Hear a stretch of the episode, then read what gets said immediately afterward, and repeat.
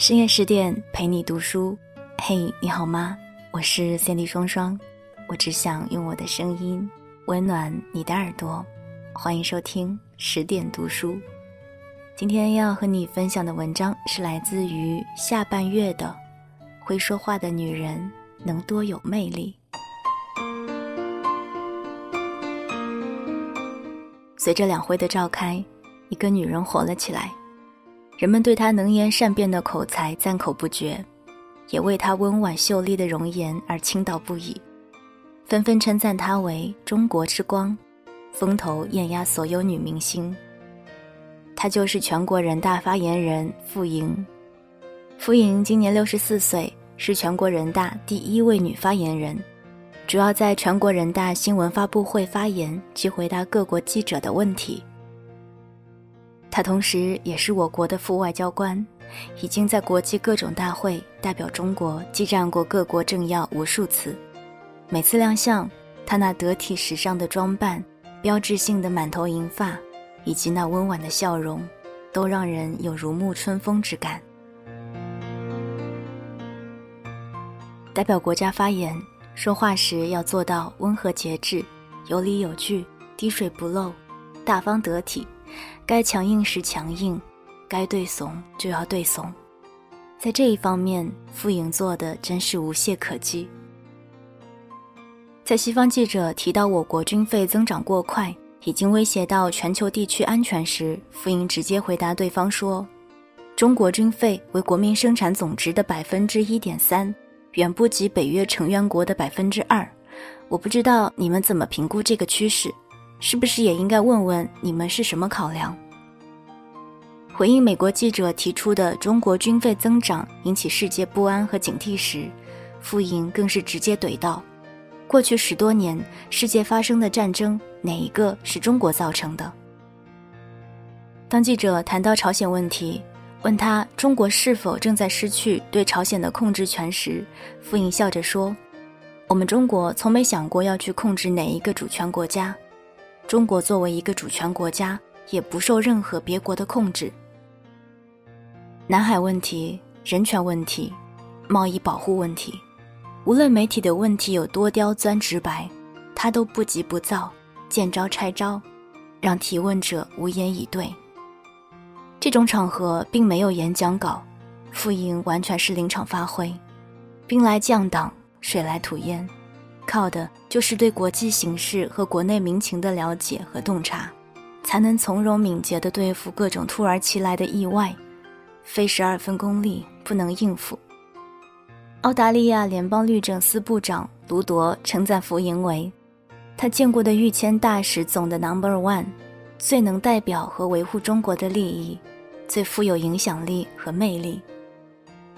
英国外交官杂志授予他。年度亚洲外交官奖，称赞他以难得的坦率和富有人情味的方式，充分显示了中国希望通过合作寻求发展，在应对国际社会面临的共同挑战方面发挥更大的作用，最终建立一个和谐世界的愿望。看这个会说话、高情商的女人，都美成什么样子了？会说话有多重要？太重要了。古有张良妙计加口才吓退了刘邦，有诸葛亮舌战群儒，激得孙权与刘备合作，在赤壁大败曹操，还有魏征力减唐太宗等等口才好到爆棚的古人。现在更有懂得运筹帷幄的外交官和各种发言人，不动刀不舞枪，凭借一副口舌就能搅起阵阵风云，也能平息各种怒火和危机。他们活在正直的大舞台，光彩夺目，受万人敬仰。说起口才好的女人，不得不提起宋美龄。很多人都知道宋美龄是蒋介石的夫人，却鲜有人提及她出色的外交手腕和口才。蒋介石虽然懂得运筹帷幄，决战于千里之外，但是他却并不太喜欢，也不太擅长交际，也不懂得英语，因此。他需要一个能弥补自己缺陷的贤内助帮忙，所以拥有杰出英语功底、会说六国语言、琴棋书画样样精通的宋美龄就隆重登场了。她在很多场合都担当着蒋介石的外交官，还曾接受美国总统罗斯福的邀请赴华盛顿进行访问，并在美国国会发表演说，呼吁美国朝野增加对华援助。当时美国的所有媒体都用很大的篇幅刊登了宋美龄的演讲，并给予了高度的评价。她的魅力一时间几乎征服了整个美国。许多国会议员对他的演说词加倍赞赏，把他誉为世界名政之家。罗斯福总统对他甚是欣赏，就连当时的英国首相丘吉尔也曾不止一次在公开场合声称宋美龄是他这个世界上最欣赏的少数女性之一。尽管他后来并没有取得这些强国的支持，但他的气度、学识和口才，已经让他们折服。也因此而美名远播。一个女人能饱读诗书已经很了不起，如果她再文采出众，那就更美；如果她还能言会道，那就更魅力无穷了。一个女人家世优渥没什么了不起，嫁给一个厉害的老公也没什么了不起，但如果她能在嫁入豪门之后成为老公的左右臂，能言善道，懂得观言察色。能用语言代替长枪短炮，帮助老公打下更多的江山，那就很了不起。会说话并不等于多话，而是言简意赅，一语中的，不喋喋不休，也不粗暴抱怨，而是温柔有力，让人为之倾倒。这就是女人的顶级魅力。会说话、思路清晰、表达能力强的女人。就算相貌平庸如余秀华那样，一样让人觉得惊艳。当初她刚凭着那一首穿越大半个中国去睡你的诗红透大江南北时，很多人都对他充满了好奇之心。听说他是一位脑瘫诗人后，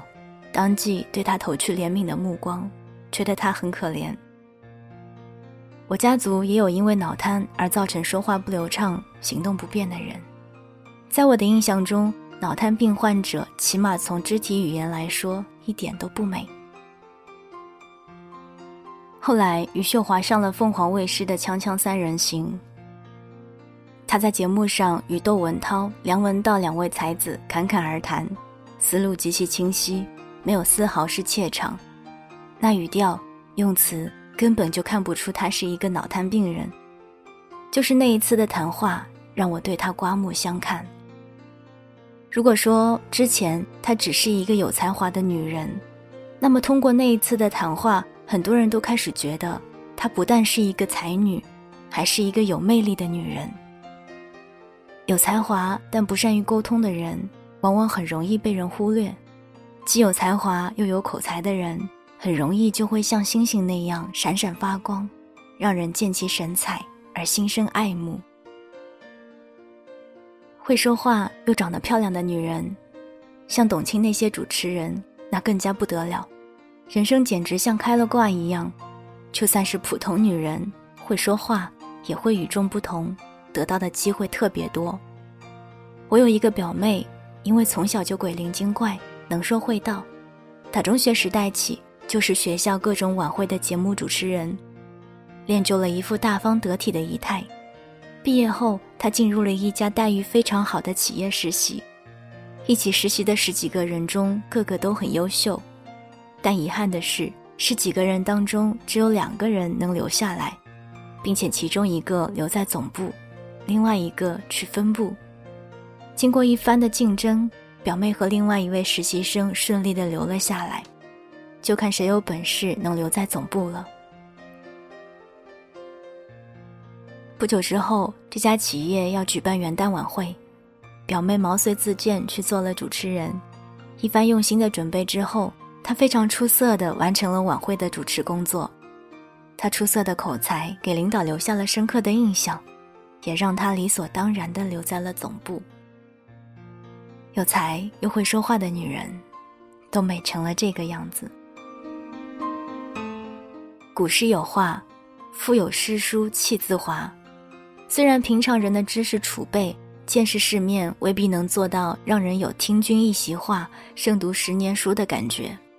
但若能懂得在什么场合说什么话，就算没法舌灿莲花，没有妙语连珠，也能让人心里舒服、乐意亲近。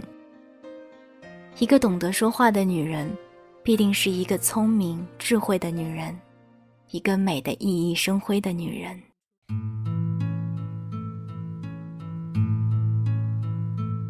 刚刚你听到的这篇文章是来自于下半月的《会说话的女人能多有魅力》。